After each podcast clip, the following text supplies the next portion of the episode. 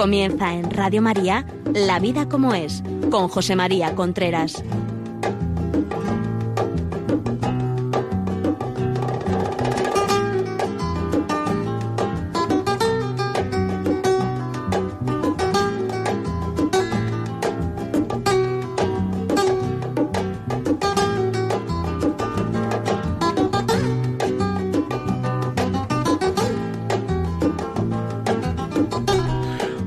Buenos días. Aquí estamos nuevamente en La Vida como es.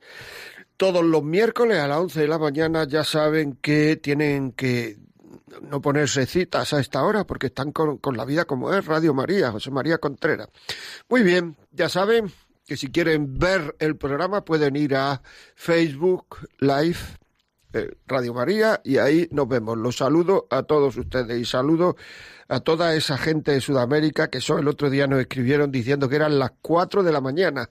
Pues saludo a toda esa gente que nos está viendo en Sudamérica que y a todos los españoles, por supuesto, y de otros sitios, pero a toda esa gente que nos está viendo que, que se ha levantado y tan pronto y que está con los ojos todavía cerrados. Ya saben que si quieren cualquiera de estos programas de la vida como es, pueden llamar al teléfono 918228010 y se los mandamos. Cualquier programa que, que deseen. Si quieren ponernos un email, la vida como es arroba radiomaria.es. Y si quieren escuchar el programa, simplemente lo que tienen que hacer es ir a Facebook, eh, perdón, ir a Internet y, y, y, bajar el podcast del programa Radio María, La Vida como es, podcast, y ahí estamos. Hoy vamos a hablar de un tema que a mí me parece interesante, que es algo así como enseñar a pensar a los hijos. ¿Qué hacer para que los hijos piensen? ¿Qué hacer para que los hijos piensen? Es muy importante actualmente que el ser humano pueda pensar, que el hombre pueda pensar. Estamos en una sociedad donde no se piensa, estamos en una sociedad de pensamiento débil, de falta de argumento, ahora ya se llama de, pensamiento líquido, porque todo fluye y no queda nada, falta de alimento. Tenemos que estar todo el día conectados a internet, a, las redes sociales, a, la música con, con cascos. ¿por qué? Porque esta generación huye del silencio. Y cuando se huye del silencio, la capacidad de pensar es cada vez menor. Por tanto, tenemos que enseñar a los hijos a no huir de sí mismos. O sea, cuando huimos del silencio, en realidad lo que estamos haciendo es huir del porqué de las cosas, huir de los racionamientos profundos del porqué de las cosas. Muchas veces queremos cambiar, usted quiere cambiar, usted quiere cambiar a mejor, pero no hacemos nada para cambiar a mejor. Al no hacer nada, no estamos enseñando a nuestros hijos a hacerse planteamientos, planteamientos vitales, el por qué, por qué pasa esto. ¿Por qué los hijos hacen lo que hacen? Se lo preguntan muchas veces los padres.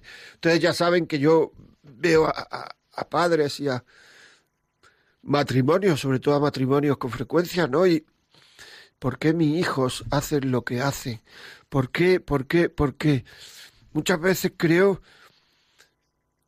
que el problema que me dicen muchos padres es vaya mundo que vamos a dejar a mis hijos, vaya mundo, como si los hijos fueran las víctimas del mundo que vamos a dejar, si el mundo es la conjunción de todas las personas que vivimos en él.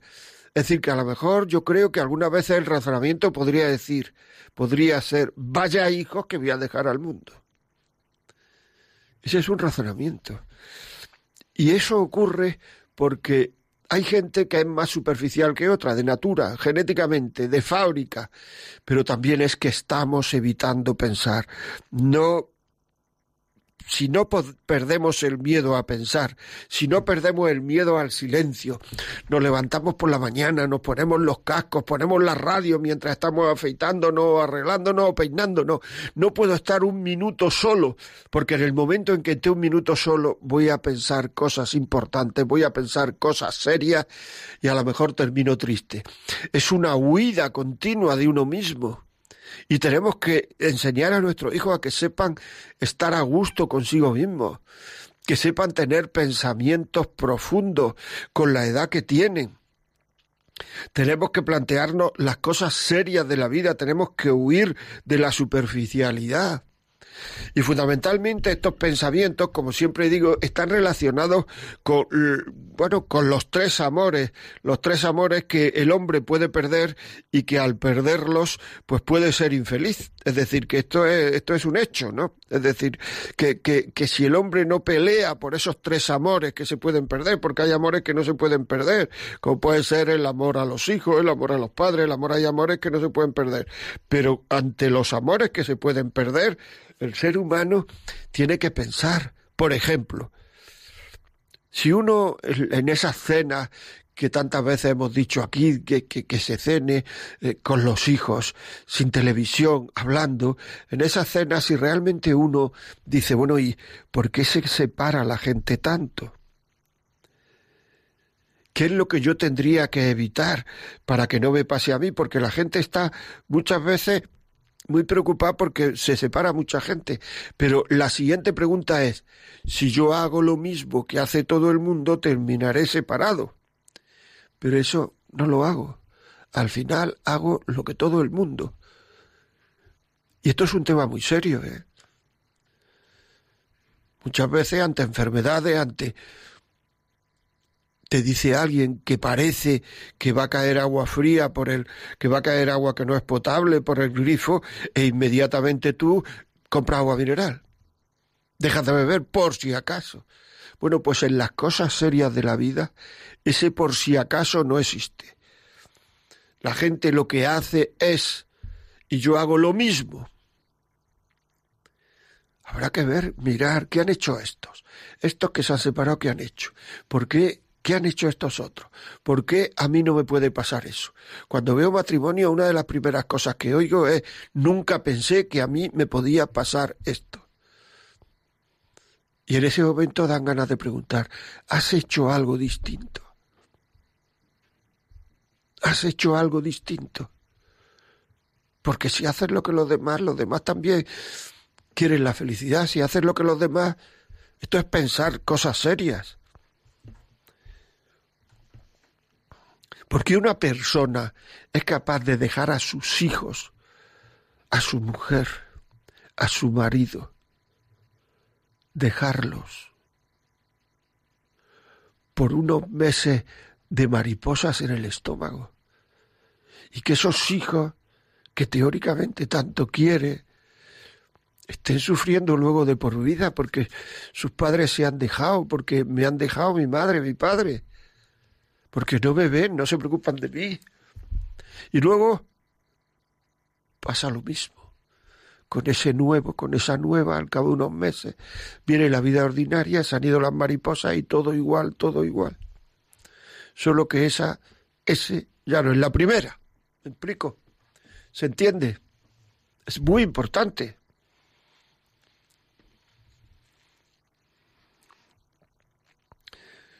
O por un ascenso en el trabajo. Una gran preocupación a ver si consigo, a ver si llego a... Y no es una cuestión económica, es una cuestión de escala de valores. ¿Por qué priorizo el trabajo a mis hijos? ¿Por qué priorizo el trabajo a mi marido? ¿Por qué priorizo el trabajo a mi mujer? El otro día me decía una mujer, que no había hecho una carrera para luego dedicarse a, limpiar niños. Y seguía hablando y decía, claro, tampoco la ha hecho para separarme, tampoco la ha hecho para descuidar a mis hijos. Y es que en la vida hay que tomar decisiones. Y las decisiones, o sea, se dice que la filosofía, esto lo dicen todos los filósofos, tiene mucho que ver con que el hombre se muere. En el sentido de que cómo me gustaría a mí haber vivido en el momento en que me estoy muriendo. Las grandes preguntas de la vida tienen mucho que ver con que el hombre termina su vida, con que el hombre es finito, todos. Dentro de unos cuantos años no estamos ninguno, ni ustedes ni yo aquí. ¿Cómo nos gustaría haber vivido? ¿Qué nos gustaría haber hecho? Cómo habíamos pedido perdón, con quién nos hubiéramos reconciliado. Estas cosas hay que sacarlas de una manera natural, hablando con los hijos. Y entonces le estamos enseñando a pensar. si los hijos no piensan, es porque tienen muchos entretenimientos. Y porque nos ven a nosotros con muchos entretenimientos. Y porque no. Porque no nos ven preocupados de las cosas serias de la vida. Usted haga el razonamiento se dice, por ejemplo, en el lenguaje de empresa que un directivo, un tanto por ciento muy elevado de su tiempo, lo tiene que dedicar a pensar en el negocio. Usted haga este razonamiento, esté en su despacho, esté en su sitio, en su puesto de trabajo y no esté haciendo nada. Y si alguien le pregunta qué hace, diga pensar. La gente dirá, uy, este es un tío raro, una mujer rara. Porque es que cuando uno dice, ¿qué haces pensar? Usted siente en la butaca de suele estar y si entra su hijo, su nieto, etcétera, ¿qué, qué hace? Pensar. Probablemente se quede el chaval con que pensar. ¿Y en qué piensa? El momento de hablar. Es el momento. ¿Lo ves? Contarle cosas. Decirle cosas. ¿Qué pasa para que, qué nos pasa por dentro de nuestro cuerpo, de nuestra alma, para que tratemos también a los clientes, a los vecinos, al del bar, y lleguemos luego a casa y seamos inaguantables desde que abrimos la puerta? ¿Saben por qué es eso? Porque no puedo estar conmigo a solas. Cuando uno, la relación que uno tiene con los demás, con los demás cercanos, porque con esto de saludar y ser amable un minuto, la relación que uno tiene con los demás, con los cercanos, tiene muchísimo que ver, es un reflejo, es un espejo de la relación que uno tiene con uno mismo. ¿Por qué tenemos tan mala relación con nosotros mismos? Porque no pensamos. Porque la gran pregunta de la vida es en qué voy a gastarla. Esa es la gran pregunta de la vida. ¿En qué voy a gastarla? Y tenemos que saber que vivir es estar todavía a tiempo. Vivir es estar todavía a tiempo. Por tanto, usted está a tiempo de cambiar, usted está a tiempo de empezar a pensar. Quédese en silencio, sin programa, no diga usted ni en lo que va a pensar y verás cómo le vienen pensamientos de mejora, pensamientos de hacer cosas por los que le rodean, pensamientos de pedir perdón, pensamientos positivos, porque la solución a uno mismo no está fuera.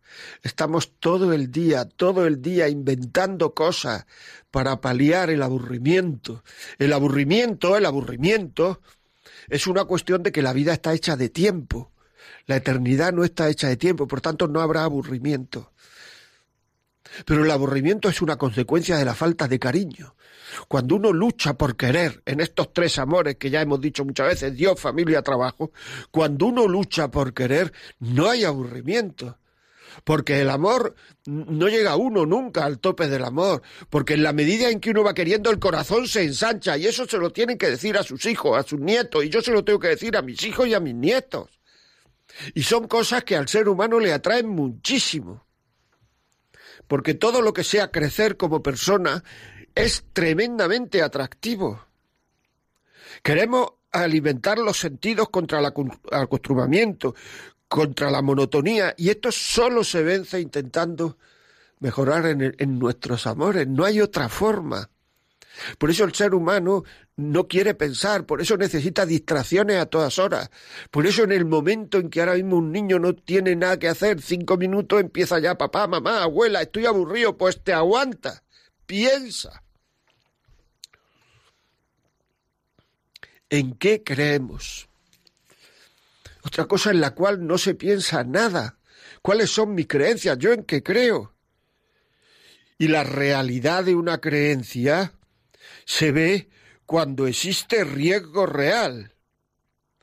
Y hay que poner esa creencia en práctica. Cuando tengo un riesgo real de perder algo.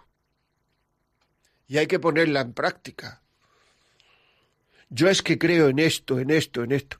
Si hay riesgo real de perder el trabajo por esa creencia, ¿qué harías? Porque es que a lo mejor no crees. A lo mejor es un tranquila conciencia. No nos planteamos nuestras creencias, nuestras ilusiones, y por tanto no las transmitimos a los hijos. Porque una vida sin amor, una vida sin creencia es un aburrimiento. No se han dado cuenta la cantidad de depresiones que hay. Ustedes lean literatura antigua, literatura ya del XIX, que es un siglo desde el punto de vista literato, novelístico, fenomenal, por lo menos en España. Lea literatura y se da cuenta uno de que sale muy poca gente que diga que está deprimida. Porque había más creencias. Ahora mismo no hay creencia, no hay respuestas a nada. Es que yo no creo en Dios. Y preguntas a esa persona, ¿tú has leído los evangelios? ¿Tú has leído la Biblia? ¿Tú has leído? No ha leído nada, no sabe nada. Y no cree. ¿Y por qué no cree? Tienen los mismos motivos para creer que para no creer. Pero no sabe nada.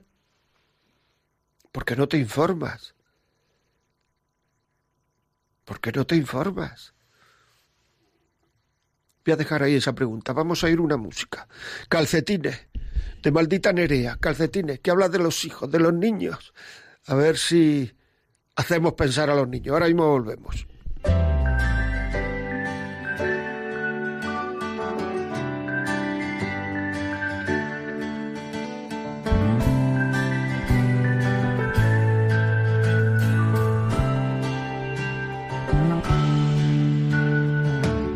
con los zapatos cambiados. No le estorba nada al correr. No es el quien está equivocado. Es que los demás no los llevan bien. Él prefiere no estar callado y elegir el mundo que ves. No le sueltes nunca esa mano te podrás marchar si no dice que me ha pedido esta canción. Y no pienso negarme, toma mi corazón que late más fuerte. Cuando ve que el tuyo está bien, que tus ojos brillan. Y a los sueños quieren volver para que nada malo pueda suceder. Y que sea siempre lo que tú quieras.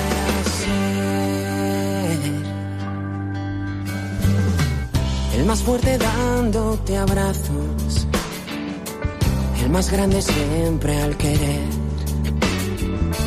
El pequeño cuando me enfado, el que no querrá ni una vez perder. Y me ha pedido esta canción, y yo no puedo negarme en tu valor.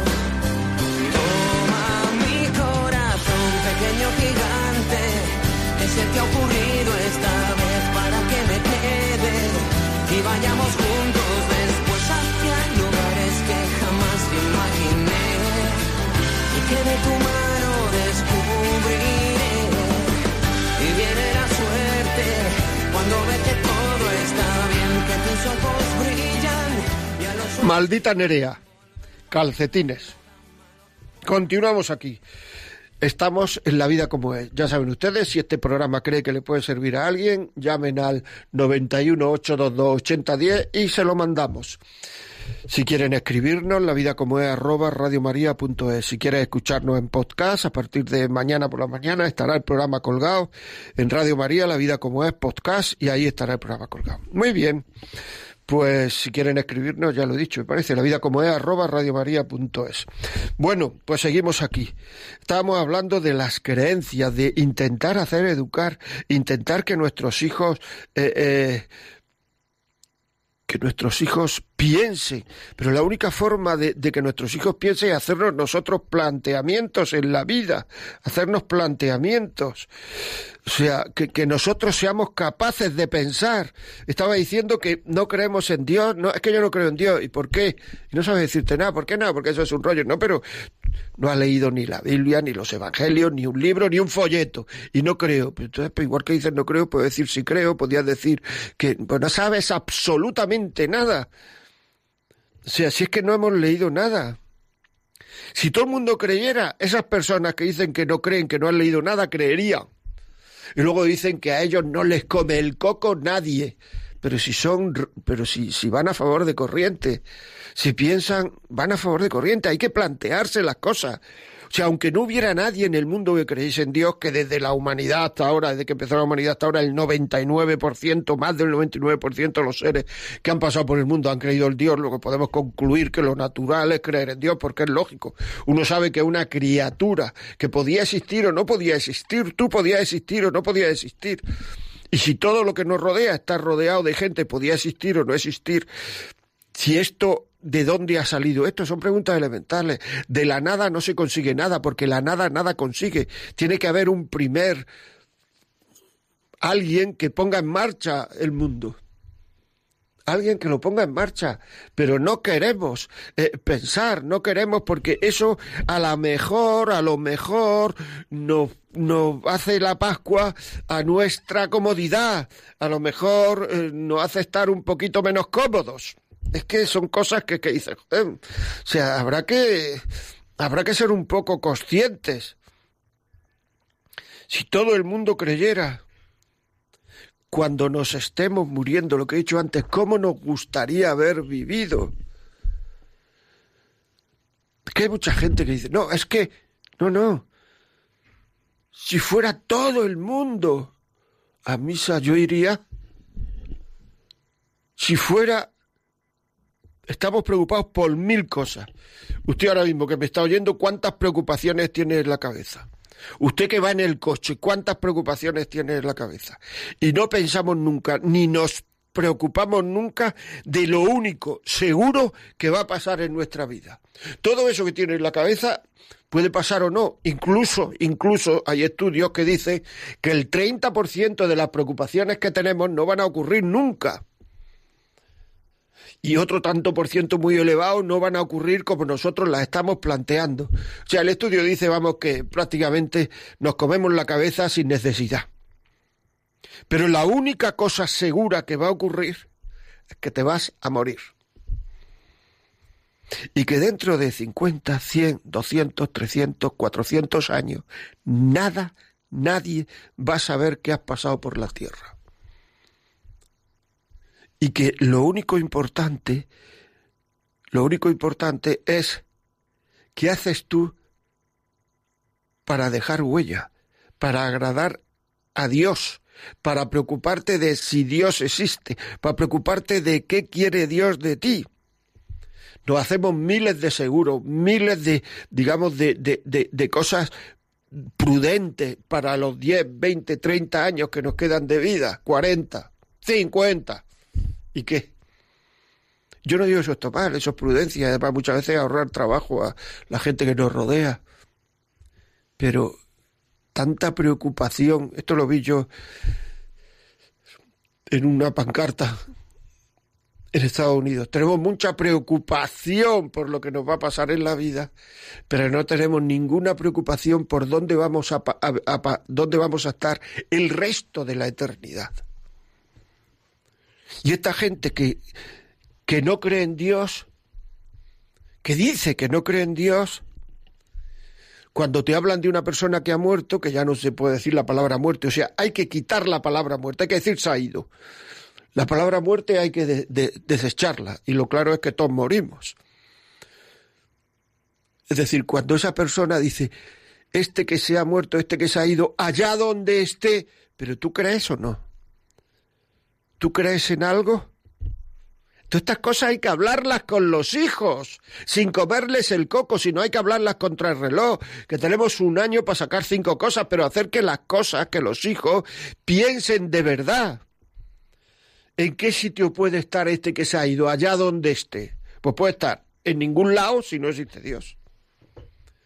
Cosa que no es verdad, porque es que es un anhelo del ser humano. Por eso decimos allá donde esté. Nunca decimos, es que estará bajo tierra comiéndoselo los gusanos. Parece una ordinariez. Porque es que en el fondo no está ahí. Vive. Es que no está ahí, es que vive. ¿Explico? O puede estar en el infierno, en el purgatorio, en el cielo. Que sí, que sí existe. O sea, tú procura creer lo que ha creído siempre, lo que ha creído todo el mundo y en todas partes. Y verás cómo las cosas van mejor. No nos dejemos llevar por la modernidad que dice ahora mismo la televisión, porque a la gente le da vergüenza de decir eh, que creen en el infierno. No, es que si Dios es infinita, o sea, no creen en Dios, pero luego dice, es que si es infinitamente misericordioso, yo no dejaría que un hijo mío estuviera fuera al infierno. Ya, ya. Pero es que Dios nos ha hecho libres. Y Él no quiere que vayamos al infierno. No quiere, pero nos ha hecho libre. Si nosotros queremos, si nosotros queremos, ¿cuánta gente me ha llamado en esta emisora? ¿Cuánta gente me ha llamado diciendo, es que mis hijos no me llaman, no quieren tener ninguna relación conmigo? Y no tengo relación con ellos desde hace X años, no sé cuánto, etcétera. Pues eso es lo que le pasa a Dios. Nos ha hecho libres si nosotros no queremos tener ninguna relación con Él, si nosotros no queremos, queremos rechazar a Dios, no es que Dios nos condene, es que nos condenamos nosotros. Porque podemos decir que, que es que al infierno va el que quiere, el que rechaza a Dios. Todo esto es muy importante. ¿eh? Todo esto es tan importante como que es dónde vas a pasar el resto de tu, de tu eternidad, dónde vas a pasarlo.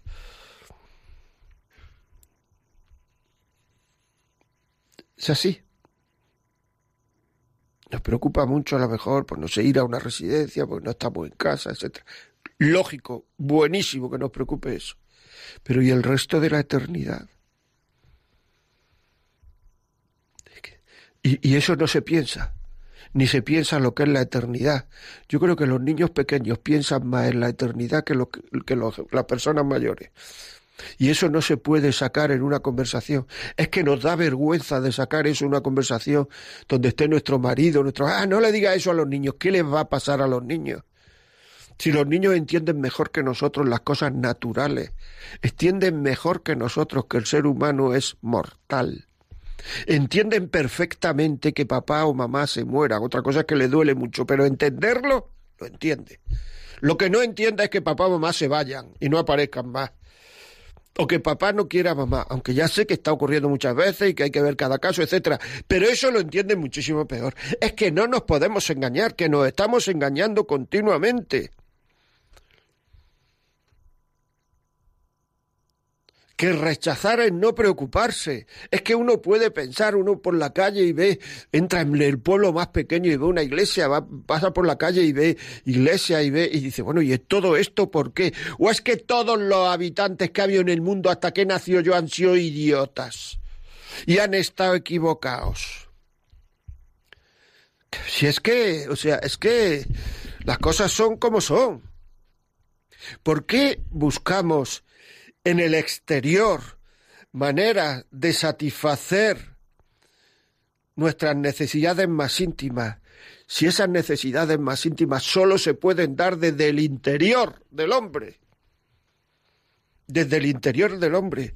Evitamos los pensamientos de la muerte, de la vida eterna, de cómo tratar a Dios, con juegos y distracciones que nos da la vida, para que estemos distraídos precisamente pero el mal uso de esas cosas, porque hay un buen uso, ¿eh? pero el mal uso hace que nos olvidemos de las cosas importantes de la vida y preferimos estar jugando con, el móvil a atender al niño y preferimos que eh, nuestra mujer saque 60 veces o nuestro marido 60 veces la lavadora y, la, y en la vajilla antes que ayudarle y preferimos y entonces estamos atados, esclavos de una serie de cosas que lo que nos hace es cada vez ser menos persona en el sentido de persona que crece.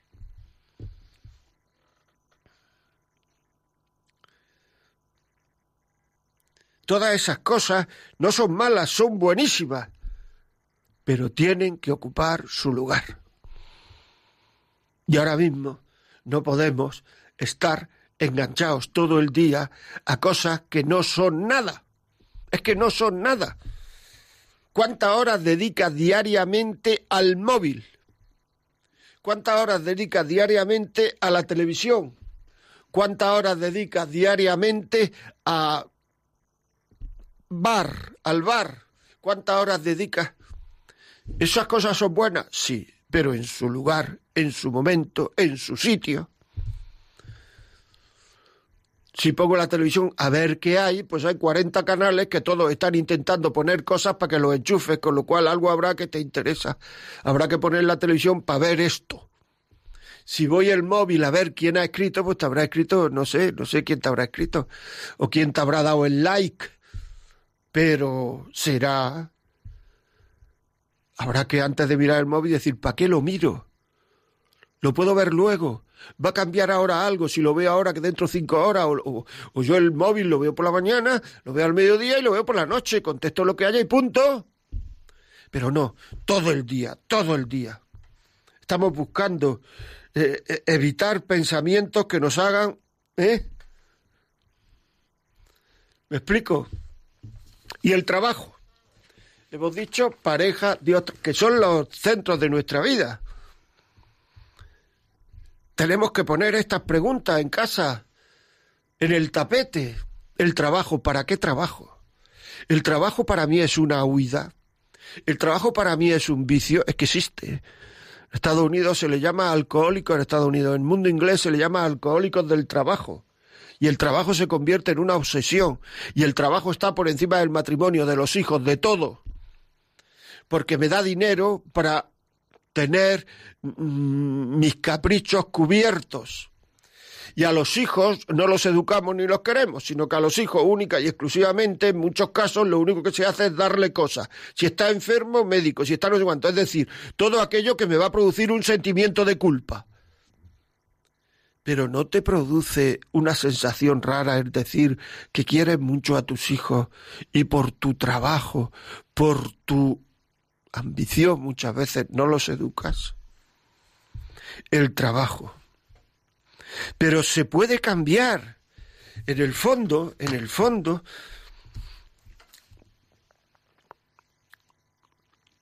es que huimos de nuestra realidad como criaturas, como criaturas, que quiere decir que somos creados.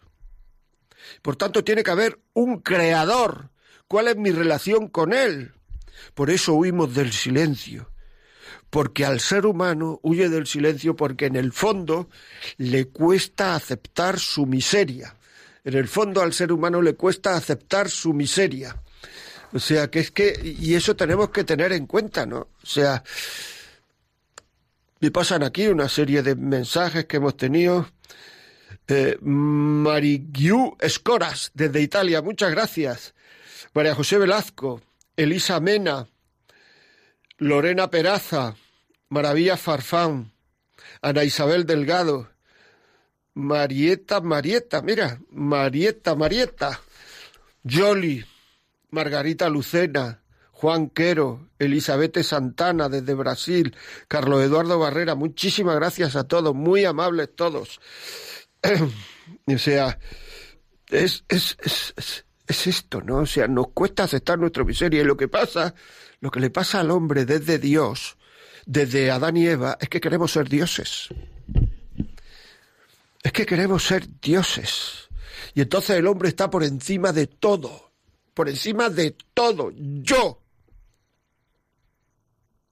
Igual que Adán y Eva nos pasamos la vida con la manzana, dándonos la manzana de unos a otros, y así nos olvidamos de Dios. Así, desde Adán y Eva hasta nuestros días, es lo que ha pasado. Uno tiene que elegir si es el momento de empezar o no es el momento de empezar. Si es el momento de pegar un corte y decir, a partir de ahora, porque mientras hay vida y esperanza, porque el, el tener, eh, eh, eh, el estar vivo es estar todavía a tiempo de cambiar y el perdón hace que empecemos desde cero y tenemos que decírselo a los hijos muchas veces. Había un profesor muy sabio en una universidad, en un colegio, perdón, que nunca se equivocaba. Y que entonces los, los alumnos estaban ya un poco cansados de que este hombre fuera tan listo. Entonces los alumnos se pusieron de acuerdo y dijeron, mira, vamos a meter una mariposa entre las manos y vamos a cerrar las manos, de forma que no pueda salir. Y le vamos a preguntar al profe, profesor, ¿esta mariposa está viva o muerta? Si nos dice que está muerta, abrimos las manos y entonces la mariposa sale y decimos, se ha equivocado usted, estaba viva. O sea, usted también se equivoca, como los demás. Si nos dice que está viva, apretamos las manos, la matamos, abrimos las manos y les decimos al profe, mire usted está muerta, usted se equivoca. Vale, vale, van delante del profe y le dicen, ¿esta mariposa está viva o muerta? El profesor se queda mirando las manos del niño que le iba a llevar, todos los demás alrededor, y le dice, la solución está en tus manos. Y es que la solución está en nuestras manos. No hay que tener miedo a tener un sentido de la vida, a tener una respuesta yo para qué vivo. Y ese es nuestro único camino, el tener una respuesta yo para qué vivo. Y si en ese camino no hay una búsqueda de Dios, una preocupación por los demás y una preocupación por el trabajo como, como cosa que mejora al hombre, no como ambición, estamos equivocados, perdonadme que lo diga. Bueno, vamos a abrir ya los teléfonos a ver qué nos contáis, qué nos decís y qué es lo que 91 005 94 19. Ya sabéis que todo lo que nosotros digamos es mucho más importante que todo lo que vosotros digáis, muchísimo más porque los testimonios de la vida 91 005 94 19 tenemos aquí más mensajes. Margarita Lucena María del Carmen Santos. Eh, vamos a ver aquí Ana María Claudia Ana María eh, Lamboglia. Muchísimas gracias por todos los mensajes que nos ponéis que no me da tiempo aquí a aquí a leerlos todos no claro eh, vamos a ver. Mm, Ana Isabel Delgado. Nergen Oro Calibo. No sé de dónde llama, de dónde nos escribe. Nergen Oro Calibo. Eh, bueno, pues muchas cosas, ¿no? Ah. Pues nada, empezamos. Vamos a ver. Lidia, buenos días. Lidia. Sí. Buenos días. Buenos días. Eh, vamos a ver sobre lo que. Eh, ante todo, gracias por su programa. Me parece súper interesante. Eh, vamos a ver sobre lo que ha dicho de, esa pregunta que podemos plantearle a los hijos y por qué se separa tanta gente. Mm, estaba pensando, también hay otra situación sobre la que cuesta hablar y es eh, la gente que no se separa, que permanece fiel, que es algo hermoso en sí mismo y bueno en sí mismo, pero eh, se mantiene, llegan a los 60, a los 70, yo lo he visto en algunos matrimonios, con una con una apariencia, una sensación, bueno, y no solo apariencia, pues hablando mal del marido, eh, pues hay que ver, pues si es que este hombre ya es, un, es como un armario en medio del pasillo, que realmente es solo un estorbo, eh, y, bueno, y siguen juntos, que, que ya es un sacrificio y es un esfuerzo, pero, pero yo eso no lo quiero para mi matrimonio, ni me gustaría que mis hijos, si se casan, tuvieran un matrimonio así. Entonces, eh, bueno, pues eso es algo que también hay que pensar, es decir, ¿qué, qué puedo yo hacer para que dentro de, de que jamás me voy a plantear el decir lo dejo, me voy, ya no te quiero, pero, pero ¿cómo hacer para, para que ahí haya algo, haya una ilusión, haya un cariño, haya un amor y no haya un solamente aquí, ah, pues aquí estamos los dos aguantándonos el uno al otro. Que sí, que hay mucho que aguantar siempre en el mejor de los matrimonios, pero creo que me estoy explicando, o espero. Bueno, pues eso, eso por un lado.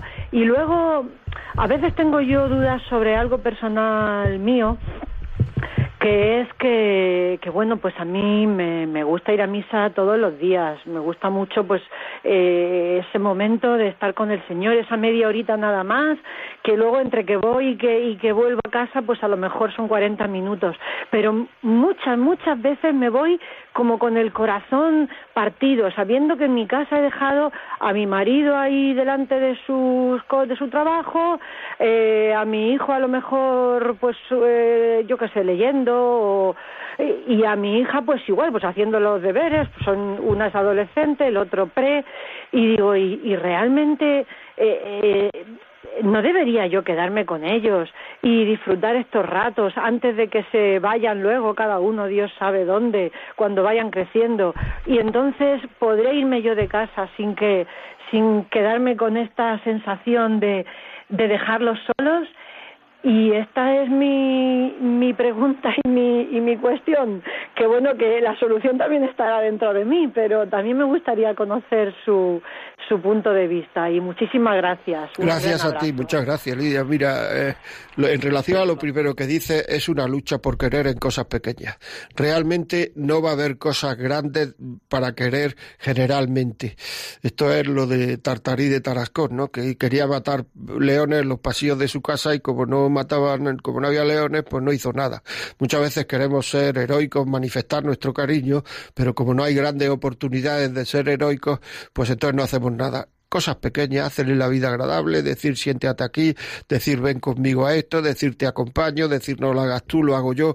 Eso es querer. Así nunca se hace el matrimonio aburrido. O sea, eso es así. Por lo menos hasta los 40 años que llevo yo casado, eso lo puedo asegurar porque lo he vivido y lo he visto en mucha gente. Pero hay que luchar por querer todos los días y ponerse meta y decir, hoy está un poco más serio y voy a callarme más, le voy a hacer, eh, pues no sé, esta salida, esta película que yo sé que le va a gustar, le voy a comprar una entrada se lo voy a decir o voy a bajar esta película para verla por televisión, lo que sea. Y luego en relación en relación a lo segundo eh, que me has preguntado si no si no hay causa grave si no hay causa grave para eh, eh, para mm, dejar a, a, los hijos y el marido irse a misa, pues tampoco hay que preocuparse. Si es una causa grave, esto es mi opinión, ¿eh? usted pregúntele qué doctores tiene la iglesia. Si es una causa grave, una cosa, pues no los deje, evidentemente, pero si es una cosa que ellos van a estar ahí, si está usted, si no esto, pues déjelo, porque además eh, también ellos están viendo que usted está siendo fiel a sus creencias y eso es muy positivo, ¿no? El que una persona sea fiel a, a, a, sus creencias y a su forma de ser y no lo van a interpretar ellos como falta de cariño, sino como fidelidad a, sus creencias. Esto por lo menos es lo que yo lo que yo creo y lo que lo que yo creo que es, pero ya digo, si hay una causa que es grave y tal, no lo deje, por supuesto. Isabel, buenos días. Buenos días. ¿Qué me cuenta? Mire, pues yo le estaba escuchando, claro, porque me gusta escuchar su programa, ¿no? Cuando puedo. Normalmente me gusta los miércoles. Y claro, pues lo que ha dicho usted, yo creo que está todo dicho. ¿Qué pasa? Pues que los padres trabajamos y claro, hay que pensar en una cosa que cuando se dejan los trabajos te está esperando en casa otro trabajo, que son tus hijos, ¿no? Pero claro, eh, vas a tu casa y ves a tu hijo que está, está viendo el, lo que ha dicho usted, el ordenador, la tele o el, el móvil y está merendando a lo mejor pues un bocadillo. Pues yo llego a casa y le dejo le dejo, ¡ay, qué tal todo! Pero no, pienso que hay que cambiar la forma de diálogo con los hijos, claro. Y la tele, pues al fin y al cabo, pues si se queda ahí puesta, pues ahí está puesta. Pero hay que preguntarles qué tal el día, ¿has tenido algún problema? Eso para mí es ser padres, preocuparte de esa forma. Porque hay que tener diálogo, pero ya como padres, y como digo, dicen siempre también los padres, pero ahí ya un poquitín me quedo porque soy madre, ¿no? Amiga, pues también. Pero saber que, pues que están, estás ahí con ellos, pero claro, si los dejas ahí en un rincón, la que hagan lo que quieran, viene tu marido y te pasa eso. ¿Qué pasa? Que no ha hecho los deberes y la bronca es para la madre. Y ya tenemos ahí un conflicto entre el matrimonio, ¿vale? Pues pienso que eso luego, ¿qué pasa? Pues hoy discutimos, mañana también. Claro, si vas por ese camino, pues el matrimonio se rompe y los hijos, pues los hijos se enteran de todo, porque desde muy pequeñitos hoy en día, hoy en todo se enteran de todo. Pero es eh, la falta de diálogo y cambiar un poquito, pues eso es, la forma de buscar el diálogo con los hijos, eso es. Eso quería decir nada más. Muchas gracias. Pues gracias a usted, Isabel, muchas gracias y por, y efectivamente hay que cambiar el diálogo y sobre todo el sitio de dialogar, que es que yo sigo que es que mientras no cenemos sin televisión no va a haber diálogo.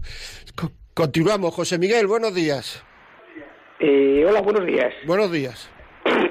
hola, buenos días. Buenos días. Mire, eh, vamos a ver, yo... ¿Podrías apagar la radio, por ah, favor? vale, vale, perdone. Yo escucho Radio María con frecuencia y la verdad es que este programa nunca lo había escuchado. Me he puesto por la radio y he escuchado y me ha encantado todo lo que ha dicho. Entonces no sé ni cómo se llama el programa, ya me enteraré. La vida como es. Vale, ah, sí, es verdad, que lo he oído. Entonces mi, tema es, es el siguiente. Eh, yo tengo amigos que no creen, y claro, yo siempre defiendo mi postura, yo soy creyente, practicante y defiendo mi postura, pero es que siempre me saca el mismo tema. ¿Cómo habiendo un Dios bueno, como tú dices, permite, bueno, el, el mal, el dolor, o sea, cómo mm, mueren niños inocentes, cómo permite estas cosas, o sea, y vamos, yo se lo explico, pero a veces me dejan descolocados. Luego, por mi parte, en casa tengo, por ejemplo, a mis hijos, bueno, les he educado cristianamente, pero mi hijo mayor, que ya tiene 38 años, yo no creo en esas cosas como permite la pederasta dentro de la iglesia, como, o sea, el mismo tema. No tengo a veces palabras para explicarlos. Yo las entiendo, pero me, me descolocan. ¿Qué solución me daría usted? Hombre, si una solución radical que vaya todo el mundo a estar de acuerdo, hay que decir que quien no quiere, eh, eh, que no hay que intentar convencer a quien no quiere convencerse. Es que esto es así, es decir, para que para poder hablar de estos temas con una persona, la otra persona tiene que estar abierta a la verdad, no no intentando demostrarte a ti que las cosas que estás diciendo tú son mentiras. Es decir, porque entonces si lo que tenemos es eso, pues yo no digo nada y nos ponemos a hablar de fútbol y punto. O sea, es que no, no merece la pena. Ahora, si realmente quieren saber la verdad de las cosas, pues hay muchas cosas en las que pensar, ¿no? Es decir, por ejemplo, el hombre es libre. Y el hombre, eh, como es libre, mm, pues puede hacer lo que quiera y no está santificado en vida. Por eso se dice tantas veces que, eh, y, ya viene en el Evangelio, que, que, el, justo, o sea, el justo peca siete veces al día. Tú fíjate, el injusto. Con lo cual, pues, eh, es decir, el hombre es libre. Por tanto, todas estas cosas que son una desgracia tremenda que me estás diciendo, pero la han hecho hombre libre. No podemos escandalizarnos. O sea, nosotros no tenemos que imitar a los curas, ni a los papas, ni a nadie, en el sentido este de la palabra, sino tenemos que imitar a Jesucristo, que siempre nos ha dado buen ejemplo. Y esto hay que saberlo. Por tanto, esto de coger y decir es que yo no creo porque el cura de mi pueblo, bueno, pues, pues el cura de tu pueblo podría haberlo hecho de otra manera, pero tú a quien estás siguiendo no es al cura de tu pueblo, es a Jesucristo. Eso es una cosa de entrada. Luego hay que saber que el, el, el, digamos, que el mal en la tierra es un misterio, o sea, forma parte del misterio, pero que muchas veces todas estas catástrofes naturales, etcétera, pues bueno, es decir, muchas veces están provocadas por los hombres, ¿eh? o sea, no nos equivoquemos, otras veces no.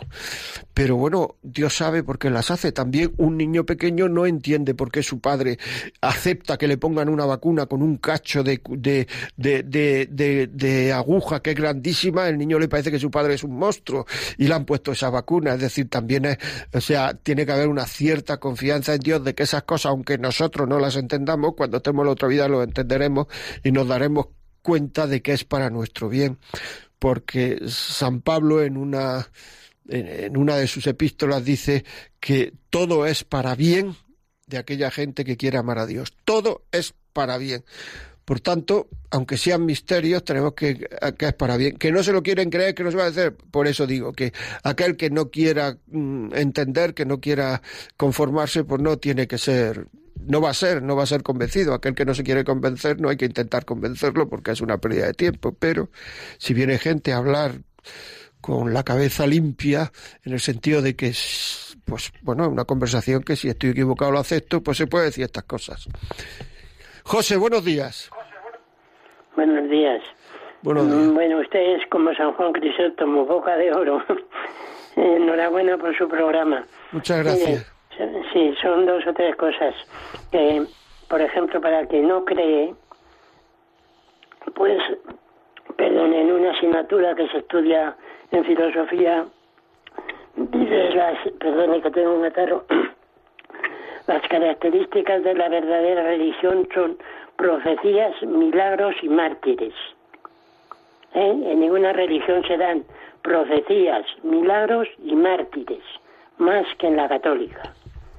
Otra cosa, si no tendremos que oír algún día, bueno, antes le voy a decir, un especialista de teología en Salamanca, muy amigo mío de la familia, nos dijo que Herodes, cuando Herodes fueron unas 15 víctimas de los niños inocentes. Ahora son casi 300 diarios. si no tendremos que oír algún día, apartados de mí, malditos, porque fui embrión y no defendiste mi vida. ¿Eh? ¿Por qué no se hace los 28, por ejemplo, que es el Día de los Santos Inocentes? ¿Por qué no se hace todos los 28 de cada mes una manifestación silenciosa en la Puerta del Sol, por ejemplo, o en la Plaza Mayor de cada ciudad? Porque ese día están matando a casi 300 ¿eh? en España niños indefensos. Esto es clama al cielo y Dios tiene una paciencia infinita. ¿eh? Pero el silencio que estamos teniendo los católicos clama al cielo. ¿eh? Esto habría pues muy bien. Pues muchísimas gracias por sus comentarios y cuídese el catarro, cuídese el catarro que, que si no va más. Muy bien, muchas gracias. Pues Francisco, buenos días. Francisco. Belén, buenos días. Belén. Sí, buenos días. buenos días, Belén. Muchísimas gracias por su programa y su testimonio que nos alienta y nos ayuda. Gracias. llamaba en respuesta a esa mujer que ha dicho que cuando llegamos a los matrimonios desgastados por la segunda edad y se ve el final como entristecido, ¿no? Después de un recorrido de vida, quería decirle que hay esperanza. Nosotros hemos formado un grupo de matrimonios que llevamos 30 años casados la mayoría y para ayudarnos los unos a los otros para no dejarnos contagiar con lo que el mundo está dando, ¿no? Que el hombre es un desastre, que es una cosa molesta en nuestra vida, sino todo lo contrario. El amor de Dios nos enseña que el matrimonio es plenitud y estamos en camino hasta el final y hasta el cielo no paramos. Ese era mi testimonio. Pues muchísimas gracias, Belén. Ya saben ustedes, aquí todo el mundo que, que, que entra puede dar su testimonio y además es que nos ayuda muchísimo, de verdad. Francisco, buenos días.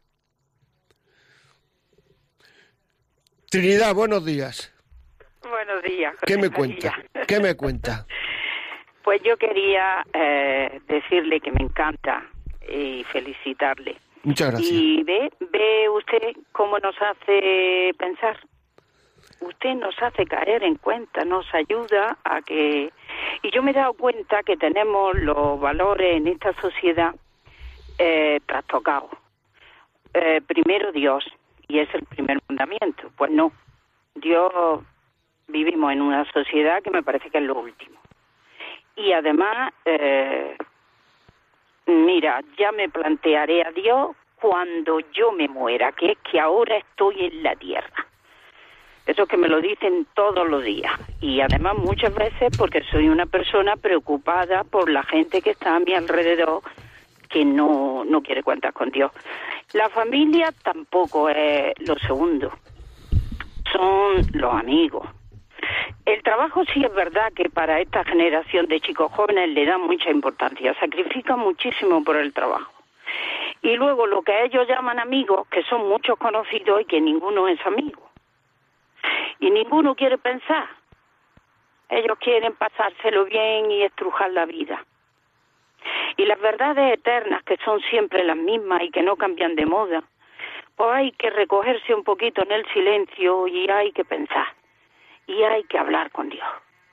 Y hay que buscar, como usted ha dicho, y hay que leer.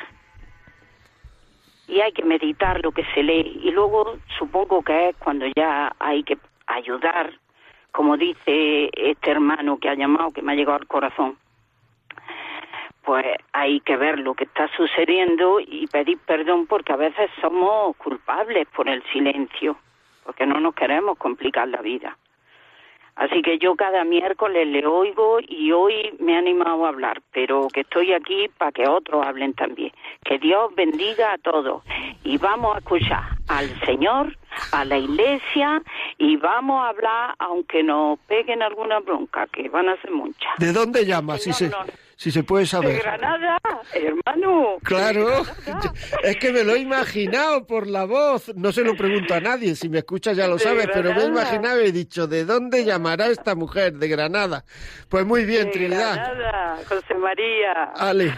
Pues un abrazo y, hasta el miércoles que viene. Muchísimas gracias. Muy bien, amigos, pues aquí estamos. Ya no podemos entrar más preguntas porque esto se está terminando. Ya saben, lo digo siempre. Si quieren vernos, Facebook like, Live, ahí está el programa Radio María, La Vida como es, ahí está el programa. Después, si quieren alguna pregunta, la vida como es arroba. Si quieren escucharnos, a partir de esta tarde o mañana por la mañana, el programa estará colgado en... Mm, entran en el ordenador eh, Radio María, después La Vida como es, entonces podcast, y ahí en los podcasts estará el programa colgado. Y si quieren que este programa se lo manden a casa en un DVD, en un, en un, en un MP3, lo que sea, pues llamen al teléfono 91 822 8010. 91 822 8010 y se lo mandamos a casa. Y nada más, hasta el miércoles que viene a las 11 de la mañana, si alguien le dice a las 11 nos vemos, no, no, es que a las 11 ya estoy citado. La vida como es, Radio María, aquí estoy, estoy citado con el Contreras. Bueno, pues aquí estamos. Muchas gracias y que tengan una buena tarde.